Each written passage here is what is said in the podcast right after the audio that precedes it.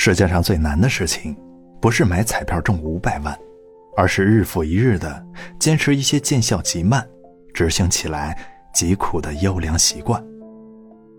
任谁都知道，努力工作、坚持锻炼是很累人的事情。躺在家里止步不前、吃吃喝喝、幻想未来是最舒服的。但是你终将打开家门，走出封闭的自我。独立面对人世间的跌宕坎坷，在滚滚红尘里，身披铠甲，单枪匹马的战斗。社会不会留有太多时间让你缓慢成长，它只会裹挟着所有人，郁郁前行。优秀的人，往往早就清晰地认识了这一点，将自律变成了一种习惯。正是这种根植于肢体与大脑的无意识的习惯。将其他混沌度日的人远远甩在了身后。我认识一位优秀的作者，他从小到大都就读于名校，毕业之后在知名律所就职，后在大型国企任法务。尽管每天的工作已经十分劳累，但是他还坚持在下班之后写作，在微信群进行各种英语知识和技巧分享。随着对他了解的加深，我还发现他博览群书、出口成章，有着很好的文化知识底蕴。我知道，这一切并非一朝一夕就能够拥有的，这应该是他长久以来不断充实自我所收获的成果。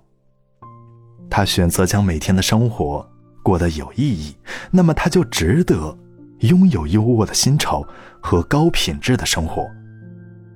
他从不抱怨生活，遇到难题也只是温文儒雅的说一句：“我最近遇到了一些问题，不过没关系，我可以解决。”很多年轻的作者写文章都喜欢敷衍了事，但他选择认真对待每一篇文章，他都会选择精心架构，经过再三思量、确认无误之后，才会将完整流畅的作品。发表出来，谦虚的说：“希望大家多多指点。”他对每一天都充满了期许，他会尽其所能的做好每一件事，不给明天留问题，不给将来攒麻烦。在他身上，我们仿佛看到了一股神奇的能量，这种能量会让他比我们普通人更容易达成目标，也更容易成功。今日事。今日毕，明日愁，明日忧。良好的心态和习惯，会牵引着拥有这股神奇能量的人，成为更好的自己。生活中呢，也会有一些人选择将每一天安静平淡的度过。当然了，这也是人生的一种选择，只是这种选择会让未来缺少很多的可能性。生活中也会有一些人。选择将每一天的生活过得混沌不堪，他们寻求“今朝有酒今朝醉”的快乐，这样的生活方式就像我们透支信用卡一样，只不过这样透支的，是未来的幸福感罢了。我有一个同事，今年已经三十多岁了，他喜欢抱怨工作，喜欢质疑领导，喜欢教育新来的实习生，但他自己却固步自封。将自己的成长发展依旧维持在原地，他来公司已经六七年了，但还在重复之前的工作内容。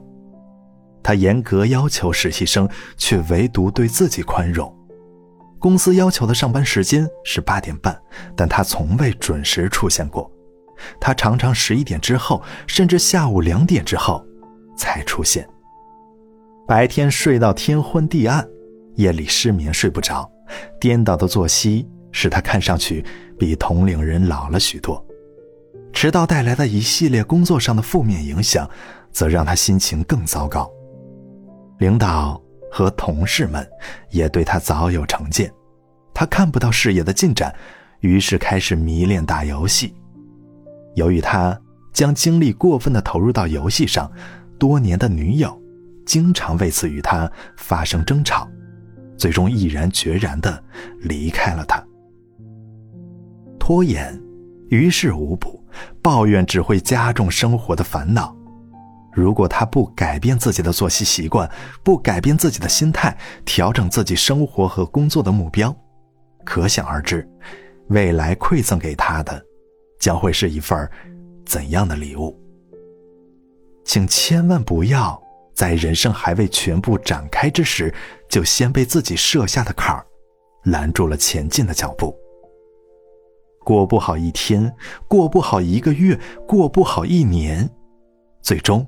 我们想要的生活会和我们挥手再见，渐行渐远。时间对每一个人而言都是公平的，我们每人每天都拥有二十四个小时，这每个二十四小时串联起来，就是我们的一生。对身体不负责，就会昼夜颠倒、神经衰弱；对工作不负责，就会潦草结束任务、升迁无望。对感情不负责，就会任由游戏占据本该陪伴恋人的时间，最终分道扬镳。如果我们选择自律，那么这就是对自己负责，对工作负责，对恋人和家人负责。李笑来曾说：“七年就是一辈子。”如果我们以七年为一个时间段去计算我们的人生。那我们每个下辈子就是对上辈子的检验。如果你选择在上辈子死磕、自律、努力，那你的下辈子的起点就会比别人高出好多。如果你选择在上辈子晃荡度日、得过且过，那你下辈子的起点会与上辈子没有太大差异。每一个未来都是对过去生活的检验。每一个现在都将成为不可逆转的过去。未来过得怎样，都取决于现在怎样状态的你。著名心理学医生斯科特·派克在《少有人走的路》中写道：“所谓自律，就是以积极而主动的态度去解决人生痛苦的重要原则。主动包括四个方面：推迟满足感，承担责任。”尊重事实，保持平衡。想要比平凡的大多数人有更多收获和成就，就必须做到常人做不到的事情。从细微处入手，日复一日积少成多，由量变默默积攒。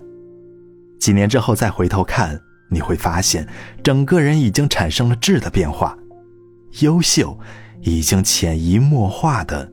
成为了你的品质，成为了一种自发的无意识的行为，让你受益终生。这种品质会让你成为值得信赖的人，朋友或者同事会放心的把事情托付给你。这种信赖感是金钱买不来的，这种品质也会让你的身体和灵魂愈发丰盛，眼神和步伐更加坚定。生活不会给我们一步到位的完美，我们能做的就是将不完美的生活慢慢完善。完善生活，就先从完善自己开始吧。绳锯木断，水滴石穿，日复一日的把那些会让你更美好的小习惯执行下去。相信我，时间会馈赠独属于你的美好。我们都希望拥有娴静恬淡的生活，但前提是，我们已经有了能够拥有它的资本。